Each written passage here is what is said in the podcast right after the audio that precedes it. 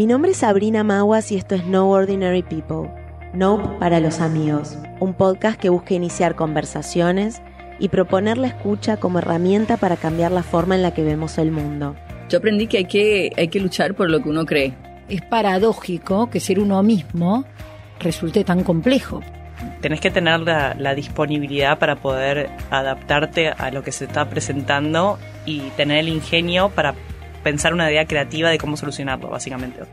De no olvidarnos de lo que fuimos y que nos fortaleció y nos hizo crecer. Y tampoco olvidarnos de que queremos seguir creciendo. Estoy inmensamente agradecida por esta quinta temporada y la posibilidad de seguir entrevistando a estas mentes brillantes y compartiendo sus experiencias con ustedes.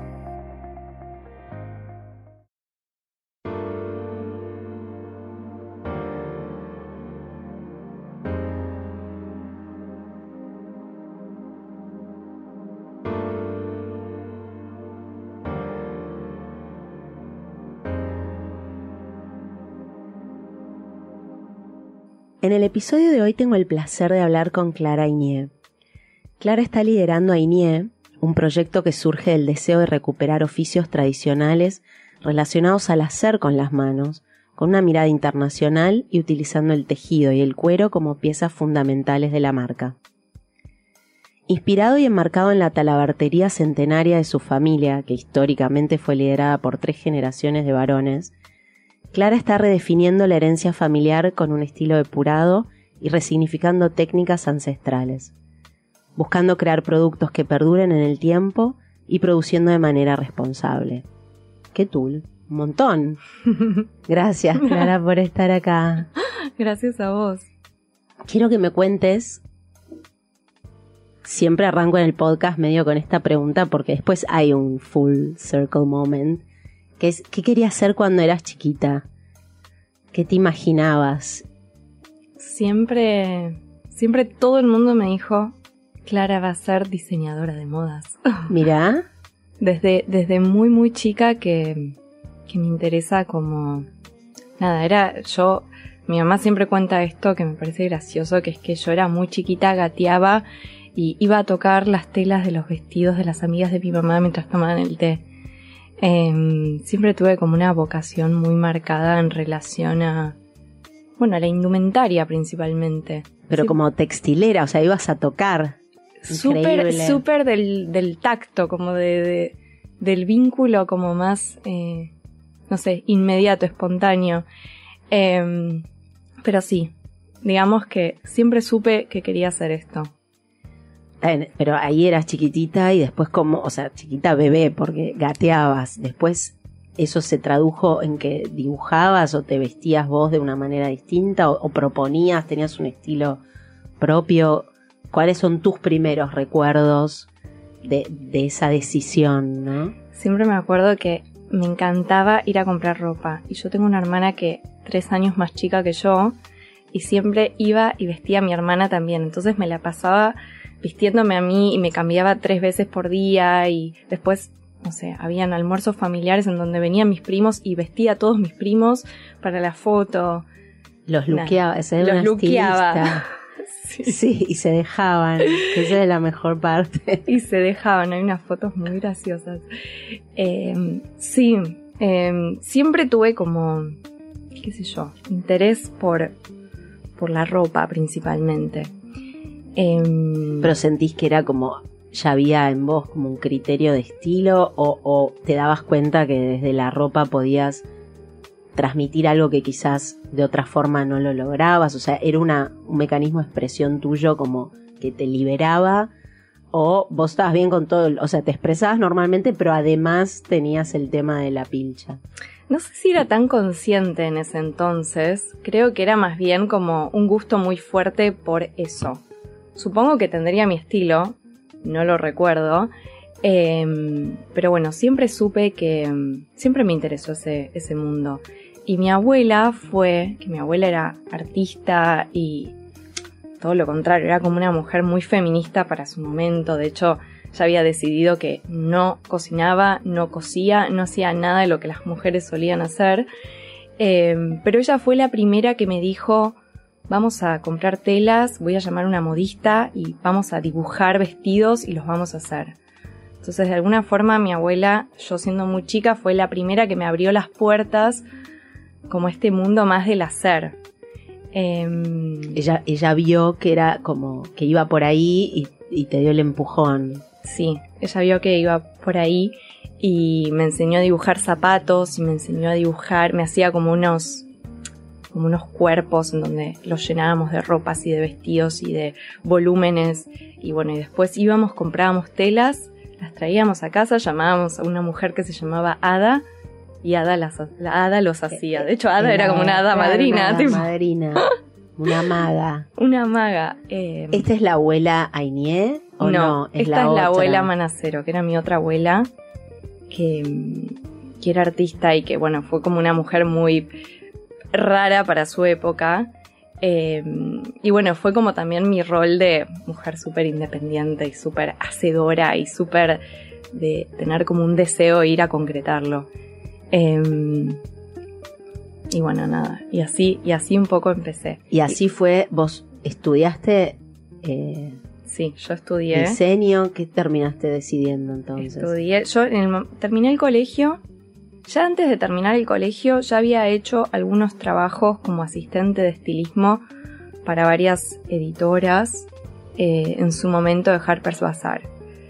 Em, siempre, cuando terminé el colegio decidí que yo quería estudiar y quería también trabajar. Entonces, lo primero que hice fue, me acuerdo que mandé mi currículum a la revista Catalog, que era una Bien. revista genial. Sí. Eh, y bueno, y el último año de Catalog yo trabajé ahí siendo como asistente de estilismo y bueno, y después tomando un poco más de decisiones. Mandaste así como diciendo quiero participar de lo que sea. Quiero participar de lo que sea. Tenía como un mini CV por haber eh, colaborado en algunos lugares. Eh, ¿Y esas colaboraciones las habías conseguido como? ¿Tenías gente que conocías o vos te mandabas y...? yo, me yo siempre me mandé mucho. O sea, yo veía una persona en la calle, iba y le hablaba. Como siempre mandé mucho. Pero, pero bueno, una de las primeras producciones que hice eh, era una amiga de mi mamá, bueno, o una persona que mi mamá conocía como medio de otro momento.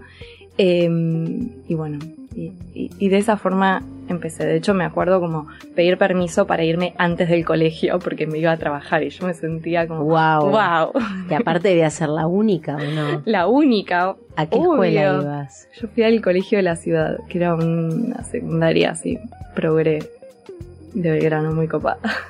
Bien. O sea, estabas Eh, contenta, no es que no querías rajar de la escuela, pero... No, a mí me encantó el colegio. No, no, era solo que yo era muy inquieta, como quería trabajar. Entonces, me acuerdo que, bueno, esto de saber toda la vida qué es lo que uno quiere hacer, em, de repente te llega el momento de ir a inscribirte a la facultad y ahí me entré en un glitch mental y me inscribí en artes visuales. Mira, Ahí toda la vida segura y en ese momento dije, ay, no, no, no, no sé si quiero hacer esto. pero porque sentiste que por ahí era medio un mandato, como que Mm. dudaste de si era tuya la iniciativa. No sé, No. Fue, fue ese momento de, de así como de el hacer que, que entró en duda, pero igualmente duró muy poco. Así que me inscribí en artes visuales, me inscribí en paralelo en el CBC de la UBA, eh, empecé artes visuales, hice una semana, dos semanas, no sé, hice muy poco y seguí en el CBC. Entonces en ese momento yo ya trabajaba, estaba haciendo mi primera, mis primeras materias del CBC y estaba trabajando en catálogo. Cuando ¿Y era una, una cosa como que ibas todos los días o era te llamaban para algún laburo? Ibas. No, iba todos los Ah. días. Yo tenía un... De hecho, empecé... Para mí esto era una novedad total porque yo iba a colegio privado, re chiquitito, re... Nos conocíamos todos. De repente iba a FADU a la noche, que Claro. había 10 millones de personas y gente mucho más grande que yo que trabajaba como otros mundos, gente de todos lados, como Te anotaste a la noche para poder trabajar. para poder trabajar claro. de día. Y para mí eso fue como, wow, fue como una... Nada. En ese momento me enamoré de Fadu para empezar. Y, y nada, estaba muy incentivada trabajando porque yo empecé a conocer gente muy genial del rubro, súper creativos. eh, y nada, era como empezar a tener las manos en la masa. Entonces, nada, fue, fue re buena experiencia. ¿En tu casa mientras les parecía bárbaro todo esto que hacías o solo a tu abuela? No, en mi casa les parecía bien. No, no, por suerte mi mamá era bastante como mi abuela y súper como de del club de hacer lo que quieras. Entonces, y sobre todo que como yo ya estaba como perfilando a un lugar creativo, mi mamá que también era artista estaba como re encantada con el hecho. Eh, entonces, bueno, nada, trabajé un año en, en esta revista que luego cerró, que fue una tristeza enorme. Pero bueno, fue también el comienzo de, no sé, ahí conocí a Josefina, que es mi mejor amiga hoy en día, conocí a gente muy fantástica con la cual seguí trabajando después. Nada, fue una puerta, la verdad, bastante virtuosa. Tuve mucha suerte de haber entrado ahí. Pero ¿qué hacías ahí? Porque no hacías nada, o sea, no, no estabas produciendo producto, vale la Mm. redundancia de moda, ¿no? No eran prendas ni accesorios. No, en ese momento era como toda la parte de estilismo. Era como que era una, o sea, era una revista espectacular con un equipo chico, del cual había un encargado en cada rama, digamos. A mí me había tocado la rama de estilismo. Yo no sabía mucho, o sea, había colaborado en estas marcas, estas marcas no, con estos, Las revistas. en- con estas revistas. Que había sido Harper's. ¿y Había sido más? Harper's Bazaar, después fui asistente de una estilista que hacía un montón de marcas. eh, y esa era mi ¿De experiencia. Había quién- hecho ¿A quién asististe? a Nicole Segal. Ah, mira, A Nicole Segal, que todavía estaba acá. que todavía, sí, sí, sí, ella estaba acá, también mandada, le había escrito 10 mails, siempre así, como Hasta que te tomó. hasta que me tomó. Eh, y bueno, nada, ¿Y eso te divertía el estilismo? eso me divertía. Yo en ese momento pensaba que me iba a dedicar a eso, más a la imagen, no tanto a la realización de productos. Pero bueno, en paralelo, nada, empecé la carrera, eh, cuando terminó Catalog, empecé a trabajar en JT, em, En la marca de Jessica Trossman. en la marca de Jessica Por si alguien no Trossman. sabe. Eh, al principio con la socia de aquel momento de Jessica, que era Paula, una parte más de comunicación y de marketing, eh, que nada, que para mí fue una experiencia bárbara porque era como empezar a conocer de cerca, primero una empresa, una empresa de diseño, y sobre todo un área que quizás, o sea, si bien venía de un área más visual, era como un área más estratégica. Entonces nada, ese- esa parte estuvo buenísima. ¿Ahí era cuando la marca recién arrancaba o ya tenía un par de No, años? ya tenía un par de años. Tenía. Porque desde que Jessica como volvió con JT, hicieron siempre todo como muy distinto, ¿no? Era como la... eh, bueno, ella es así desde Totalmente. antes, desde tramando, desde antes. Pero con JT fue como una cosa muy distinta de abrir local en donde no había nada, ¿no? De- más allá de la tipología de las prendas que, que hacen y que venden, toda la comunicación era como muy espectacular, muy novedoso todo, ¿no? Muy out of the box totalmente. Totalmente, para mí era una fascinación. Bueno, algo que no nombré quizás antes es que en el primer desfile que Jessica hizo en el Tattersall, eh, yo fui a ayudar a cambiar a las modelos atrás. Yo era re chica en ese momento también, pero para mí era como una fascinación estar tan cerca de esos vestidos y sobre todo que sabía que era la vuelta de Jessica, porque conocía por mi mamá Trosman Churba, teníamos Claro. un, montón de, un montón de prendas y todo. Eh, y bueno, nada, cuando tuve que mandar mi CV de nuevo fue, yo estuve en el primer desfile. Bueno, eh, Sí, que entonces igual seguís siendo chica. ¿Cuántos años tenés? Porque me encanta decir cuando era chica y es como Bueno, ahora tengo 27, un montón. un montón, pero sí, bueno, porque por- arrancaste muy chiquita. claro, desde ese momento pasaron como 10 años. Tremendo. Si bien no es tanto, bueno, parece un montón. No, son muchos. Lo que pasa es que realmente empezaste muy joven y es eso que vos decís, fuiste mandada y arrancaste, todavía estás en el secundario, con lo cual ha- ha- has recorrido 10 años. Totalmente. Entonces, bueno, después ¿Estuviste en JT cuánto tiempo? estuve en JT en total 5 años, pero estuve un año y pico con Paula en la parte esta de marketing. Sí. Después renuncio porque bueno, porque ya había como ya se había cumplido un ciclo y se abre una oportunidad en diseño en JT. Entonces vuelvo a entrar. Hablo con Jessica y le digo, muero por trabajar con vos. Bueno, vuelvo a entrar. ¿Ellos hasta ese momento no tenían ni idea que por ahí vos tenías esa otra beta o sí? No, sí, pero bueno, qué sé yo, eran como dos áreas separadas. Eh, y bueno, fue así, como Bien. me fui y volví y a entrar. volviste. Yo para ese momento también seguía en, bueno, seguía cursando, porque a mí al haber trabajado todo el tiempo, se me hizo lenta la facu. Claro. O sea, era como, O sea, todos los días ibas a la noche. claro, todos los días iba a la noche, iba 9 a 6 de la tarde a trabajar y de 7 a 11 a la facu. Así que nada, fue Intenso. muy intenso. ¿Cuántos años hiciste eso? Fueron 8 años. 8 años de carrera. Tremendo. Tremendo. De hecho, me recibí el, año, el anteaño pasado. Hace bastante poco. Bueno, está bien. Bastante bien que lo lograste. Bastante bien que lo logré. Si no, fue- tantos platitos a la vez. fue como un gran logro en mi vida. Pero bueno, todas, las, todas, todas esas experiencias fueron como absolutamente Sí, enriquecedoras. formadoras, ¿no? formadoras y súper necesarias. Eh, Además me pregunto, ¿no? ¿Sentís que como lo que aprendías en la diaria en, en JT laburando se complementaba con lo que aprendías cuando ibas a, a la universidad a la noche? ¿O por ahí llegabas a la noche y decís, no, pero esto es como, ya es un bebé de pecho al lado de lo que estoy haciendo? o, o- o sentís que era valiosa, ese eh, sumaba, digamos, la, la exper- no, no quiero con esto hacer apología de no estudiar y no terminar las carreras, pero es interesante ver un poco eso, ¿no? Como el que se tira a trabajar, a veces por la falta de dinamismo de las carreras, ¿no? Que están un poco planteadas, por más que esta es una carrera relativamente nueva, creo que pasa con todas, que el alumno que trabaja y estudia, llega un momento que empiezan como a competir y empieza a decir, bueno, ¿para qué sigo esta carrera si yo ya lo estoy haciendo en mi laburo y me están pagando por eso encima? ¿Cómo fue tu totalmente. experiencia con eso? Em, para mí, o sea, pasaban un poco las dos cosas. O sea, por un lado, la universidad, por algunos, en algunas materias, era una gran novedad de información y, y de contacto con ciertos temas o ciertos autores que, sí, que yo siempre digo, quizás por montus propio no hubiese llegado.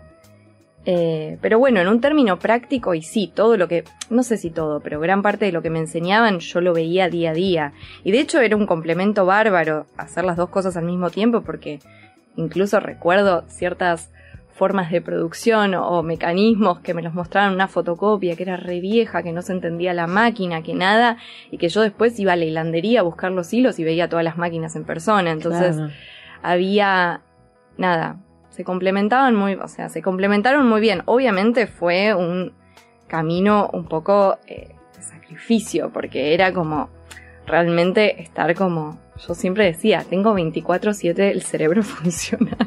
Claro, porque aparte Pero- después volvías y dormías o, o llevas una vida de una chica joven normal que uno piensa, claro, cuando sale de la universidad después a la noche sale, ponele, pero si Más tenías que estar en, claro, Más o menos, un poco dormía, un poco salía, pero no, para mí fue, no sé, estuvo bueno. Eh, lo valió y lo recomendaría. muy bien.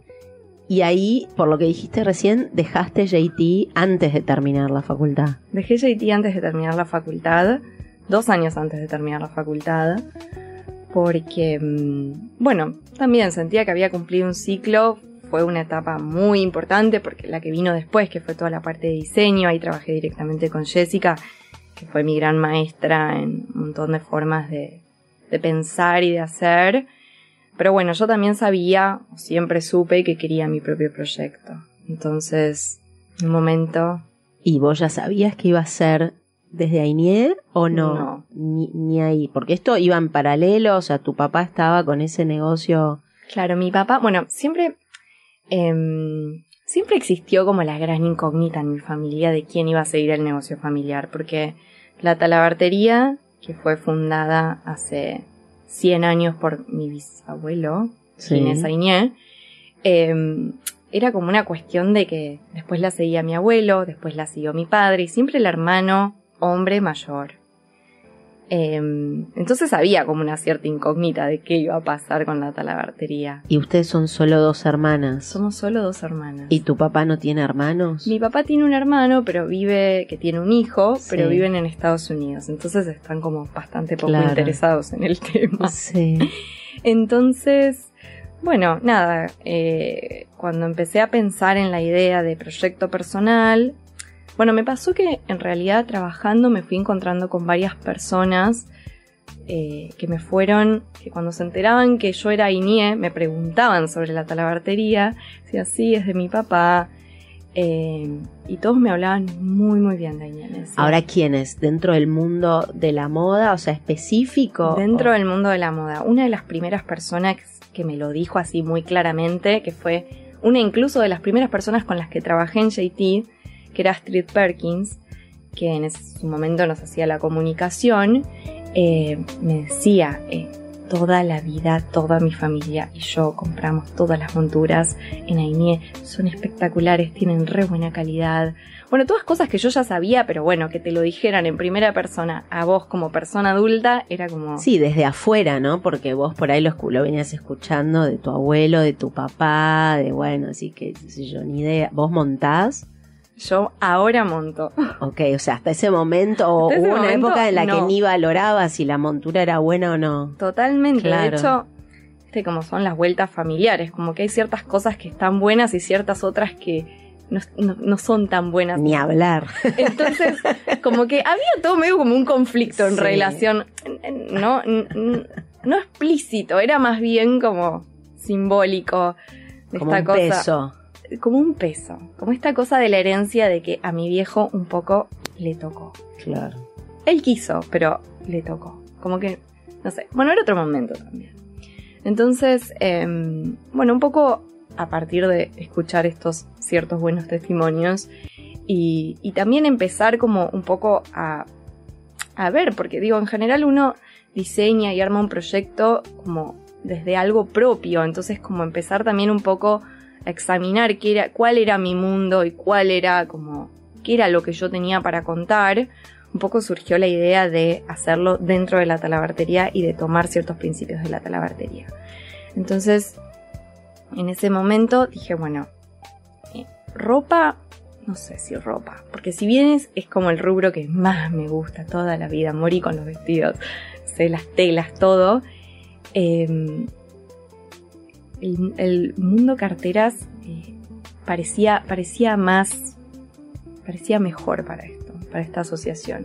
Y también había algo que yo pensaba, si yo hago carteras tejidas a mano, puedo hacer una cartera, dos carteras, tres carteras. No tengo que hacer 10 vestidos con curva de talles, curva Claro, de El colores. accesorio tiene esa simplicidad. Tiene esa simplicidad. Entonces, un poco por una cuestión práctica, por una cuestión asociativa y por una cuestión, bueno, no sé, de también entender cuál era la mejor oportunidad dentro de lo que estaba iniciando, surgió la idea de hacer carteras. Espera, te freno un segundo. Hasta ese momento, Ainie solo hacía monturas o artículos relacionados a los caballos o al Sí. polo o no sé, no había ninguna cartera o accesorio, había algo. Sí, hay algunas cosas. Ainie, voy a recapitular Sí, un poco. recapitulá porque vale la pena que cuentes. Ainie es una talabartería súper tradicional y de las pocas que quedaron que son eh, 100% artesanales. Eh, está especializada principalmente en monturas, monturas de todo tipo, eh, pero en Ainie se hacen las monturas de principio a fin. Eh, al ser una talabartería, o sea, una talabartería es como una especie de ferretería para caballos. Entonces, tienen todas cosas funcionales que sirven para montar a caballos de distintas formas. Em, así que bueno, nada, un poco Pero y aparte, contá de Ginés, ¿cómo es que Ginés empieza a hacer eso? bueno, ¿O de Ginés, dónde lo trae el oficio? Ginés era de Girona, de la región de Girona en España, y él hacía monturas allá. Y ya sabía el oficio desde allá. Entonces cuando deciden migrar a Argentina, traen este oficio y lo ponen en marcha. Entonces Ginés, que era como era la persona de la familia que tenía así como bastante energía y era como súper eh, emprendedor, puso a toda la familia a trabajar haciendo monturas en Argentina. Que en su momento todavía seguían existiendo carruajes dentro de la ciudad. Entonces había como una cuestión de cierto uso más cotidiano de ciertas partes de talabartería que se necesitaban. Entonces se puso en el mismo lugar que estamos ahora, que es en Ortega Set y Libertador, que es al lado de la cancha de polo y muy cerca del hipódromo. Ah. Esa zona, que en ese momento eran todas quintas, era la zona hípica, bueno, justamente por estos dos lugares. De hecho, enfrente de Ortega Gasset, que ahora hay un montón de edificios, había, mi papá siempre cuenta, todos estudes con caballos que los sacaban a dar la vuelta, la vuelta, digamos, manzana. Entonces me decía que siempre había como mucho olor a bosta. Y que era Claro. como. Y que enfrente había un bar que se llamaba La Fusta, que era un bar en el que iban todas las personas que iban a apostar al hipódromo. Entonces era como. nada, era todo un, un escenario. ¿Eso en qué año? Eso Porque es se hace 1920 1920. que es en el momento que se funda la talabartería. Y mi, mi bisabuelo había hecho la talabartería abajo y su casa arriba, que es el mismo edificio que sigue existiendo ahora. Entonces, bueno, nada, la talabartería sigue un poco con toda esa herencia de lo hecho a mano, de la buena calidad, de la funcionalidad. Mi bisabuelo, mi abuelo y mi padre, en realidad todos eran como muy em, detallistas y siempre como buscando mejorar las cosas y todo siempre hecho como muy exquisitamente y mi abuelo además era eh, mi bisabuelo además era como un amante de los caballos y él sí montaba y tenía como toda una relación súper fuerte con eso y y bueno nada y así fue como el negocio siguiendo en todos estos Claro, tiene años. como un nicho muy específico. tiene un nicho muy específico. De hecho, como pasaba con Astrid, pasaba, pasa con un montón de clientes que son nietos de personas que los abuelos, los padres venían y compraban en Añé. Entonces hay como toda una tradición de, bueno, de clientes y de hacedores de alguna forma que se va medio transmitiendo de De generación en generación en gener- generación. generación. Entonces, bueno, este un poco era como el escenario en el cual yo me empecé a meter. em, Claro que por ahí era como muy distante, pero muy rico, ¿no? A la vez. súper rico y súper particular además, porque incluso si bien em, es, un, es un mundo muy específico y de materiales muy específicos y de... Mí lo que tiene la talabartería es que, a diferencia quizás de otros rubros que todo el tiempo están como ayornándose, como haciéndose más Sí. tecnológicos o cambiando cosas o incluyendo nuevos materiales, es como que la talabartería tiene una cuestión súper noble de algo que se sigue haciendo de la misma forma, pero porque está muy bien hecho y porque todo, todos los materiales que se usan y las formas que tienen están pensadas por un uso que se viene estudiando hace mucho tiempo y que no necesita grandes modificaciones. Claro, y que no ha sido, digamos, perfeccionable, porque ya está lo más perfectible posible, pon- ponele. Sí, porque muchas de las cosas tecnológicas es como que después viran hacia otro tipo de materiales, pero justo en la talabartería es como muy importante el tema del cuero, que el cuero sea muy bueno, que el cuero se lo hidrata y dura muchísimos años y de que, no sé, las monturas tienen un montón de partes que se pueden cambiar y digo, pueden durar hasta 60 años, 70 años, 80 años. Eh, viene gente con monturas Ainier que tienen un montón de años, que las debe haber hecho Ginés hace, no sé, Seguro. Es- Y, espera, ¿y se exportaba eso? ¿También se exporta hoy? sí, eso Porque se me exporta. ocurre, claro. O sea, esta tienda es una tienda, eh, bueno, es una tienda y es un taller también, eh, bastante pequeño, que, que ha conservado todas estas cuestiones también por su tamaño, eh, pero sí, siempre se exportó a clientes particulares. eh,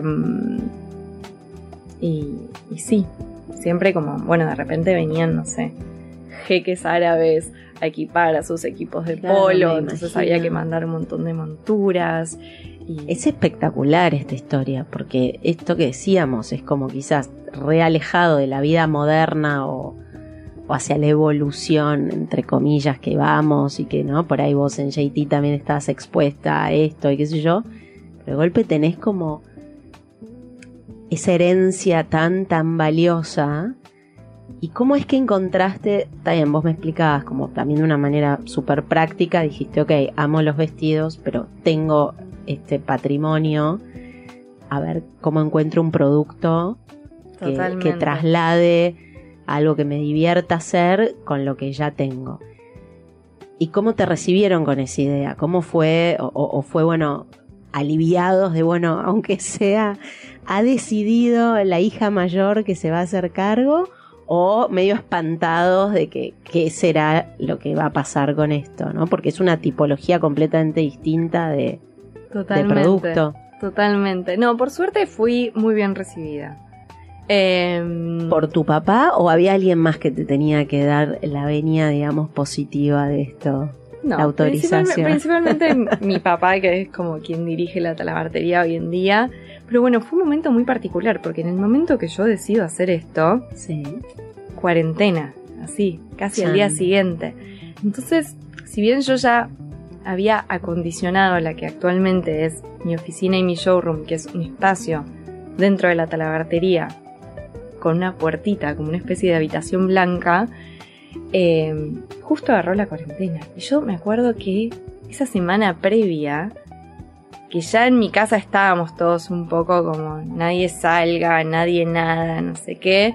Yo me acuerdo que me iba a comprar los cueros y me iba a comprar cosas, pero yo digo, quizás me pasa esto, y pasó, efectivamente. Entonces, bueno, fue todo.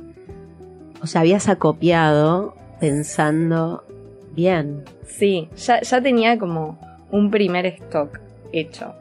¿Y tenías clientes? ¿Que ya tenías el producto en tu cabeza? Lo- Ya. ¿Qué, qué hiciste? Por suerte, no tenía 100% los productos eh, desarrollados, pero tenía una gran parte desarrollada y ya varios en producción. Entonces, esto estuvo bueno porque, nada, en este momento como, bueno, fueron ponerle dos semanas de mucha angustia, esas dos semanas yo estaba muy angustiada porque tenía que empezar con mi proyecto y decía, ¿cómo voy a hacer? Claro, y Tipo, parecía que el mundo se estaba por acabar. el mundo estaba por acabar, ya no teníamos ni idea qué iba a quedar después. Em, pero bueno, nada, por suerte tenía materiales, entonces me encontré la vuelta a irme con, por suerte yo vivo muy cerca de la talabartería, entonces a irme con la bolsita, que la persiana estaba baja, abrir la persiana, cortar yo los cueros y yo ponerme a coser un montón de cosas y, y nada, y así un poco se, se fue armando. Una pregunta que me quedó ahí después se me fue. ¿Vos de chiquita no estabas, no pasabas tiempo en la talabartería? Sí. Yo pasaba tiempo en la talabartería, pasaba mucho tiempo en la rural también, que se hacían unas ferias enormes. eh, y lo ayudaba a mi papá a vender bombachas de campo. Siempre me divirtió mucho. Íbamos mucho a la talabartería y jugábamos. Nos subíamos arriba, hay como unos montureros, nos subíamos arriba de los montureros, jugábamos a que andábamos a caballo, nos tirábamos bochas de polo, hacíamos un lío bárbaro. Yo, yo pasé mucho tiempo mi, Claro, por eso ahí adentro. familiarizada también con eso. Sí. No era medio abrir por primera vez la puertita, sino era como volver de grande, ¿no? Totalmente. No, no, era un mundo, era un mundo familiar. Era un mundo igual que bueno, fue como un momento particular porque era algo que conoces mucho que lo volvés a ver con otros ojos. Entonces, nada, yo para ese entonces, después de haber tenido las experiencias, bueno, universitarias y laborales que había tenido, ya era como otra persona. Ya había como cambiado un montón y, y tenía como otra forma de pensar. Entonces, nada. De hecho, mi, mi primer em, acercamiento hacia el proyecto fue desde, desde el mundo del tejido, que era un mundo que siempre me fascinó, y también desde el mundo de la indumentaria, porque empecé a trabajar con cuero de oveja, sobre todo de la forma que yo lo empecé a implementar, era más bien un mundo blando, como un mundo de la ropa. Em, entonces, qué sé yo, quizás mi background eh, más de indumentaria se empezó como a plasmar y, y a, y a transformar en esta mezcla con tejidos, eh, que bueno, que después terminaron siendo las carteritas, pero que bueno, que quizás claramente había como todo, todo, todo un bagaje que no venía del mundo de la marroquinería, No, sin más, duda. Ahí más hubo un- tradicional de Un, encuentro de, de tus dos mundos. totalmente. Y entonces te ibas ahí a escondidas en pandemia Me iban a a escondidas coser, en- a coser y armar. pero ya tenías ventas. No, todavía no tenía ventas. De hecho, yo me había armado todo un esquema, me había conseguido otro trabajo, porque yo dije, bueno, uno se hace empieza un proyecto, digo, tarda bastante tiempo hasta que empezás a vender, tenés clientes. Claro, todo. te querías asegurar el pan de cada día. Yo siempre muy, muy bien. inquieta, ya estaba como con otros proyectos también. Pero bueno, estaba como muy contenta de finalmente hacer el mío, que obviamente todavía no entendía mucho ni qué productos iba a terminar haciendo, ni vendiendo, ni qué tipo de marca. Hay mucho que, que se va haciendo al andar, entonces Total. había un montón de cosas que en esa instancia todavía mucho no se sabían, así que se fueron gestando un poco bajo la cortina baja y el silencio de la ciudad, yo sola ahí adentro, eh, armando cosas con, con- Yo usaba todas las herramientas de talabartería, pero para coser a mano, o sea, era como... ¿Y cuánto, o sea, cuánto tiempo estuviste sola produciendo? Y eso habrán sido, yo supongo que, no sé, dos, tres meses. Y, y ahí hiciste una tienda nube. ¿A quién se lo vendías? ¿En Bueno, ahí sí. Fue, eh, armé una tienda que la había armado, o sea, era todo muy hecho por mí, como Sí, me armé una página web súper casera, que era bastante linda igual. Por suerte ya había trabajado con una diseñadora gráfica logo, que es como una, un guiño de, de- de- del logo tradicional, es como un- lo afinamos un poquito nada más, lo sutilizamos, por así decirlo. Eh, Así que bueno, ya tenía como las piezas gráficas y me acuerdo yo de ir a buscar unos papeles, ir a imprimirlos, era todo como una logística re complicada. Me acuerdo que con el auto no podía ir a ningún lado, entonces era todo como distancia a pie. Tipo, iba y caminaba un montón de cuadras para poder imprimir los papeles para después envolver las carteritas. Em, y bueno, lo que pasó fue que en, tan, o sea, en ese momento de tanta quietud, yo empecé a publicar cosas en Instagram y, y nada, y me pasó que lo que yo pensaba que iba a vender en seis meses se vendió en una semana. Entonces, Increíble. Increíble, yo no lo podía creer. Pero espera, porque se te ve muy analítica, me imagino que de verdad habías hecho como un cálculo basado en que un poco en tu experiencia en JT, en de dónde habías sacado, bueno, yo creo que voy a vender esta cantidad. Yo creo que sí, era un poco experiencia. Otro gr- gran, Sí, otra gran, parte era la intuición. y ver para dónde iba el viento, por que, que es algo que, que diría que hasta el día de hoy sigue como guiando el camino. Sí. Eh, pero sí, había hecho como pequeñas cosas diciendo, bueno, no sé, no sé. Y que la gente te empezó a escribir, a mandar mensajes y decir quiero. Sí, me escribía. ¿Cuánto por- cuesta? ¿Ya tenían precio o ni sabías a cuánto las ibas a vender? No, o sea, yo fue, fue una locura Te porque empezaron a parecer baratas de repente. En ese entonces era muy difícil entender muchas cosas que después entendí. Pero no, no, fue como, no sé, fue, fue tuve una vorágine porque yo estaba como muy ansiosa por lanzarlo, pero lo había lanzado y, o sea, todas mis carteritas tienen como muchas partes que después hay como que volver a armar, es como que tienen muchas instancias de armado. Entonces yo tenía como, no sé, de las que había hecho tenía como, no sé, cuatro armadas y todavía tenía muchas por armar. Se empezaron a vender y yo me acuerdo que no me alcanzaban los días de las horas del día como para hacer, hacer los paquetitos, llamar a la moto, que las mande, eh, nada. ¿Y ahí convocaste Buscar- a alguien que te venga a ayudar o seguías sola? Estuve un tiempo sola y después Gasti, mi pareja, me dijo, sí o sí necesitas a alguien que te ayude. Bueno, empecé a llamar a amigas mías, porque claro, tenía que ser gente que viva cerca, que pudiera venir caminando, Claro. que estuvieran libres para ayudar. Bueno, nada, y sí, empezaron, empezó Sofi, que es una gran amiga mía, empezó a ayudar, armaba ella las carteritas, armaba ella las carteritas mientras Además, yo me le ocupaba de... que explicar primero, hacer como una mini capacitación. Claro, porque encima no es que, personal. o sea, son cosas que fuimos como un poco inventando en la marcha, entonces no es que había como una receta de cómo se hacen, era como, no, contá los puntos, no sé, era... ¿Cuántos modelos tenías en ese momento? En ese momento tenía, supongo que tenía, no sé, seis carteras, tenía, no, seis carteras, montón. no, eran dos carteras, En distintos un colores. accesorio, dos cinturones, un pañuelo de seda, así todo venía en distintos colores. Eh, tenía, bueno, en ese momento, horrible esto, porque yo siento que al día de hoy es como horrible, pero vendía barbijos de seda Claro. que habían sido como una novedad, entonces había mucha gente que quería eso y así después terminaban comprando carteritas y bueno, no sé, se fue armando, la verdad es que recuerdo ese momento, fue un momento muy hermoso, yo estaba como muy incentivada y como, bueno, nada, para mí era, no sé, en ese momento que Sí, se la- vendió y, todo. y el momento ese que, que para mucha gente o sea, era un momento de incertidumbre para todo el planeta, ¿no? la humanidad en general. Pero bueno, hubo, fue un momento muy duro laboralmente para muchos, Totalmente. pero también de mucha oportunidad para otros, como lo fue para vos. Totalmente. Entonces me imagino también ese... Bueno, a mí también me pasó que en pandemia trabajé mucho, pero esto, ¿no? Uno lo vivía medio casi que en secreto porque el ambiente que se Totalmente. mamaba o prendías la tele o lo, lo poco que intercambiabas con otros era tan dramático.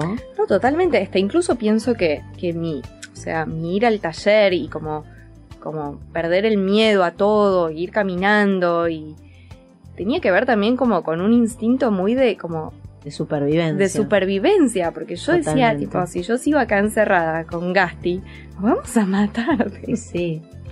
No, es que tenían un propósito, tenías vos un propósito y, y una esperanza, que en ese momento era lo que no había. Totalmente, totalmente. Y esto que, que decís de las oportunidades, sí, obviamente fue un momento re dramático. O sea, yo me acuerdo que iba a los proveedores que ni siquiera los conocía tanto a comprarles materiales y ellos me abrían un pedacito de cortina y eran los dueños de las tiendas estas Sí. que normalmente no los veías nunca y, y entonces yo elegía los hilos tirada en el piso como era todo Increíble. como todo en una aventura y todo era como como bueno, un momento absolutamente eh, dramático, doloroso, horrible, pero bueno, también mucha gente que quizás sin trabajo volvieron a lo que sabían hacer, sabían Totalmente. tejer, entonces trabajando con muchas mujeres en sus casas, que, bueno, obviamente todos con el día a día muy complicado, pero, pero que también, nada, hubieron estas oportunidades de, nuevos grupos y de,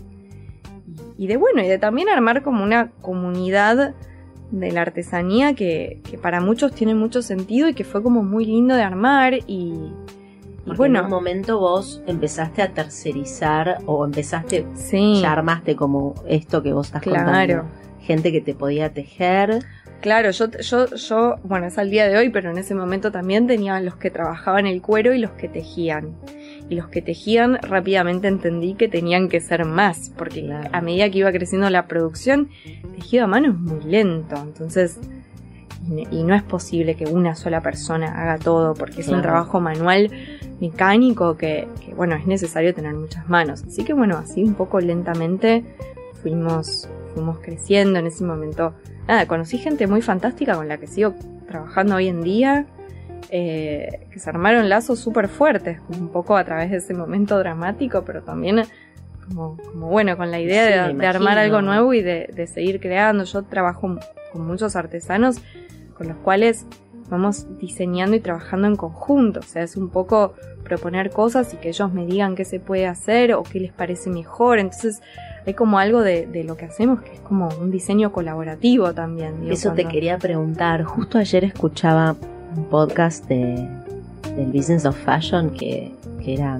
está María Grazia Curie, que está en Dior, que acaba de hacer su desfile en, en India, ¿no? Y esta cosa de, ella explicaba como, lo quiso hacer ahí para darle crédito a todos esto, al trabajo manual de eh, todo es- esas telas alucinantes y los bordados eh, y corregime digamos si, si no sé exacto el, nombre técnico no pero como de, de lo rico de el aporte que le hace a la, al producto final haber salido, digamos, de, de unas telas tan ricas este, que, que en un punto ella explicaba como no es el embellishment, no es como el adorno y la frutilla que se le pone al final del producto, sino que su proceso creativo Claro, tiene que ver mucho tenía con mucho que ver hace. con eso, exacto, con, con el origen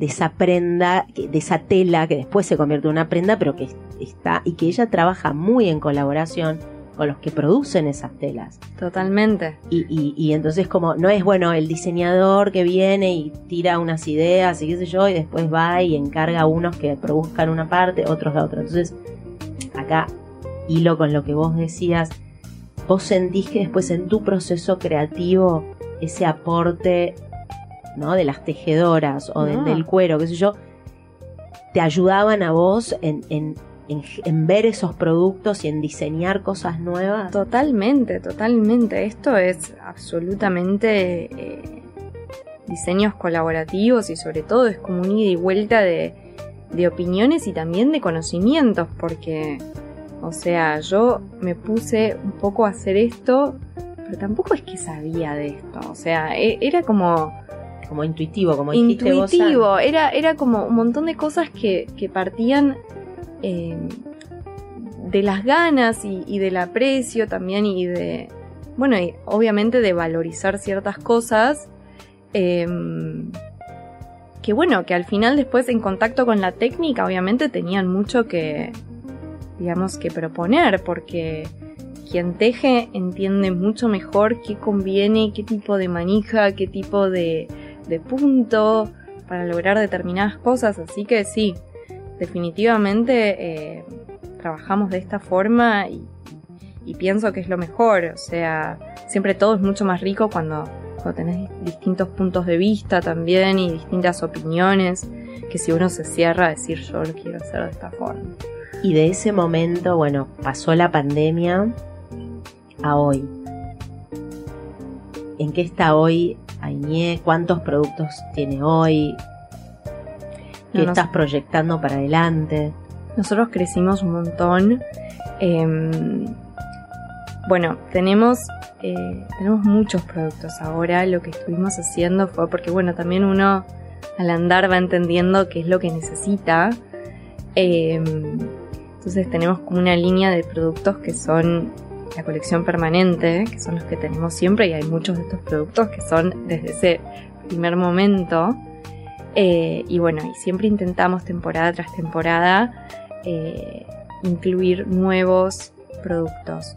Que esto en realidad, yo digo temporadas, pero no Sí, lo pienso como temporadas porque, que bueno, porque siento que primero que lo que hacemos no tiene temporada y segundo que, que me gusta también ver un poco como, como una pieza más eterna, como algo que, que uno quiere porque bueno, esa también es mi relación con, con la ropa, como que con la ropa y con las cosas que tengo, como que nunca me interesó comprarme un montón de cosas y sino más bien siempre y de, de bastante chica que tengo como la misma el mismo approach, digamos, al consumo, que es como esta cosa de comprar algo que me parezca realmente muy importante, muy lindo, que me guste mucho cómo está hecho.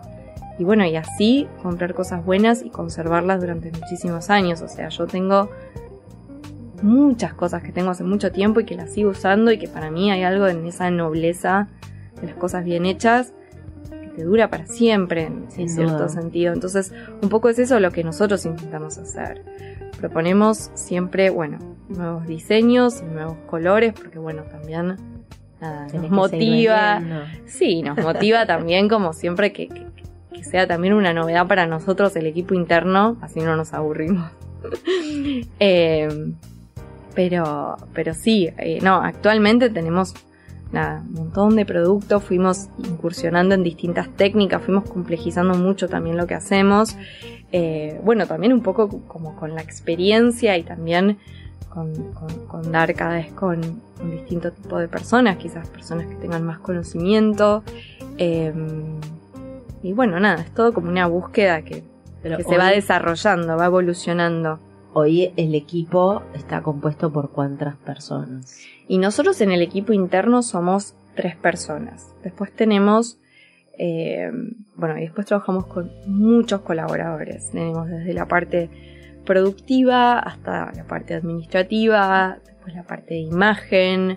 eh, somos, seguimos siendo una empresa muy chiquitita, seguimos eh, estando en el mismo lugar que al principio. Fuimos como colonizando otros espacios de la talabartería porque fuimos necesitando de más mesas y más lugares donde guardar materiales y, y bueno, Pero fueron siempre bien recibidos. fuimos siempre bien recibidos. Obviamente los talleres de atrás son más un conflicto Claro.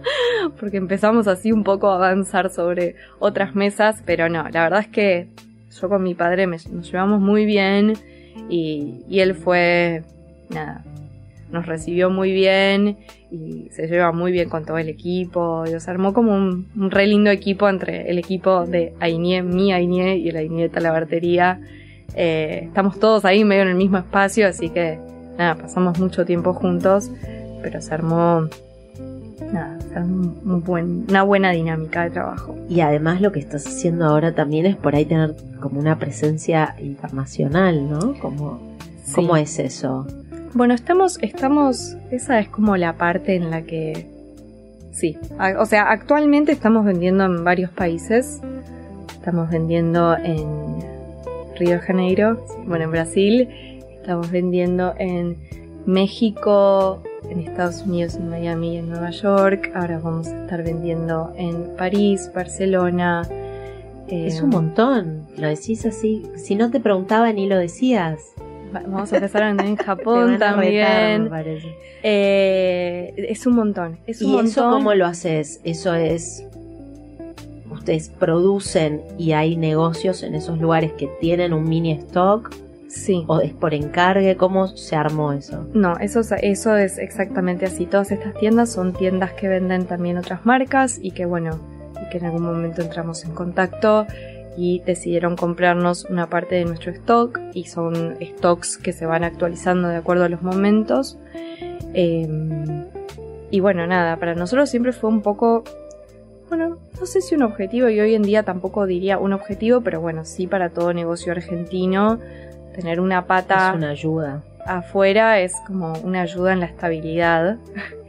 Eh, pero sí, Pero después ponele desde la website, desde la página, alguien afuera puede comprar directamente y ustedes envían. nosotros enviamos a todo el mundo. Sí, eso definitivamente también.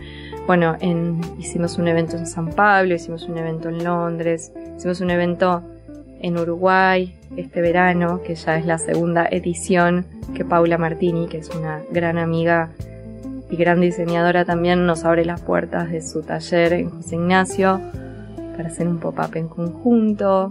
Bueno, se van, se van dando ese tipo de, de cosas que son como asociaciones entre dos marcas o, bueno, personas que abren las puertas y que hacen que quizás proyectos, mi proyecto y otros proyectos dialoguen.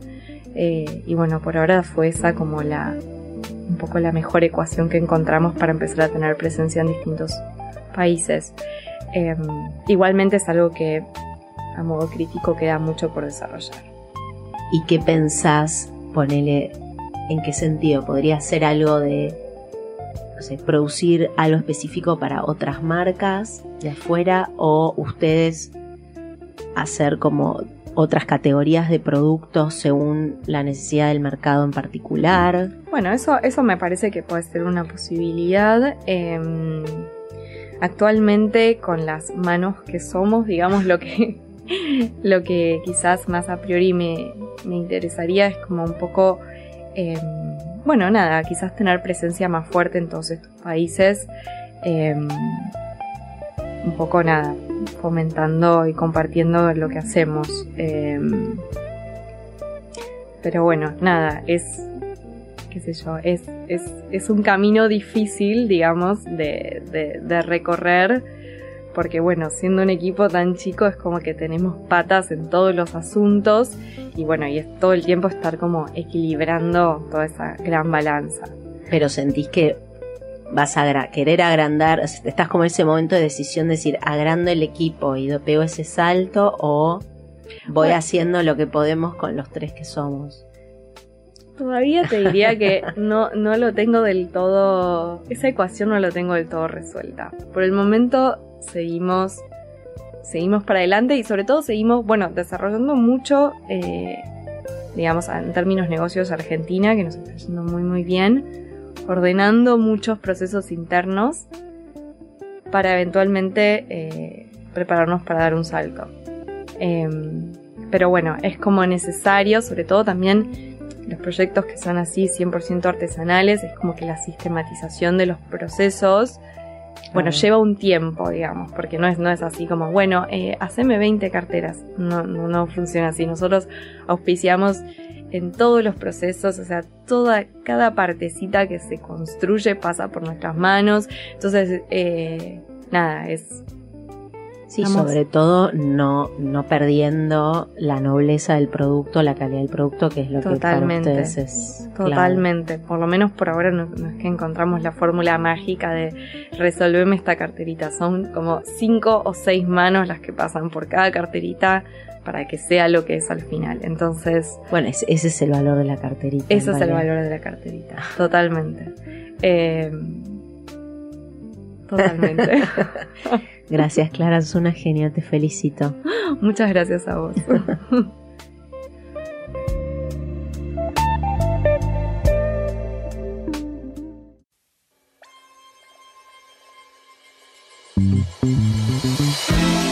Si te gustó el episodio de hoy, por favor suscríbete en Apple Podcast, Spotify o en donde sea que escuches tus podcasts. No te olvides de calificarnos y, por qué no, hacer un review. Soy Sabrina Maguas y estuviste escuchando No Ordinary People.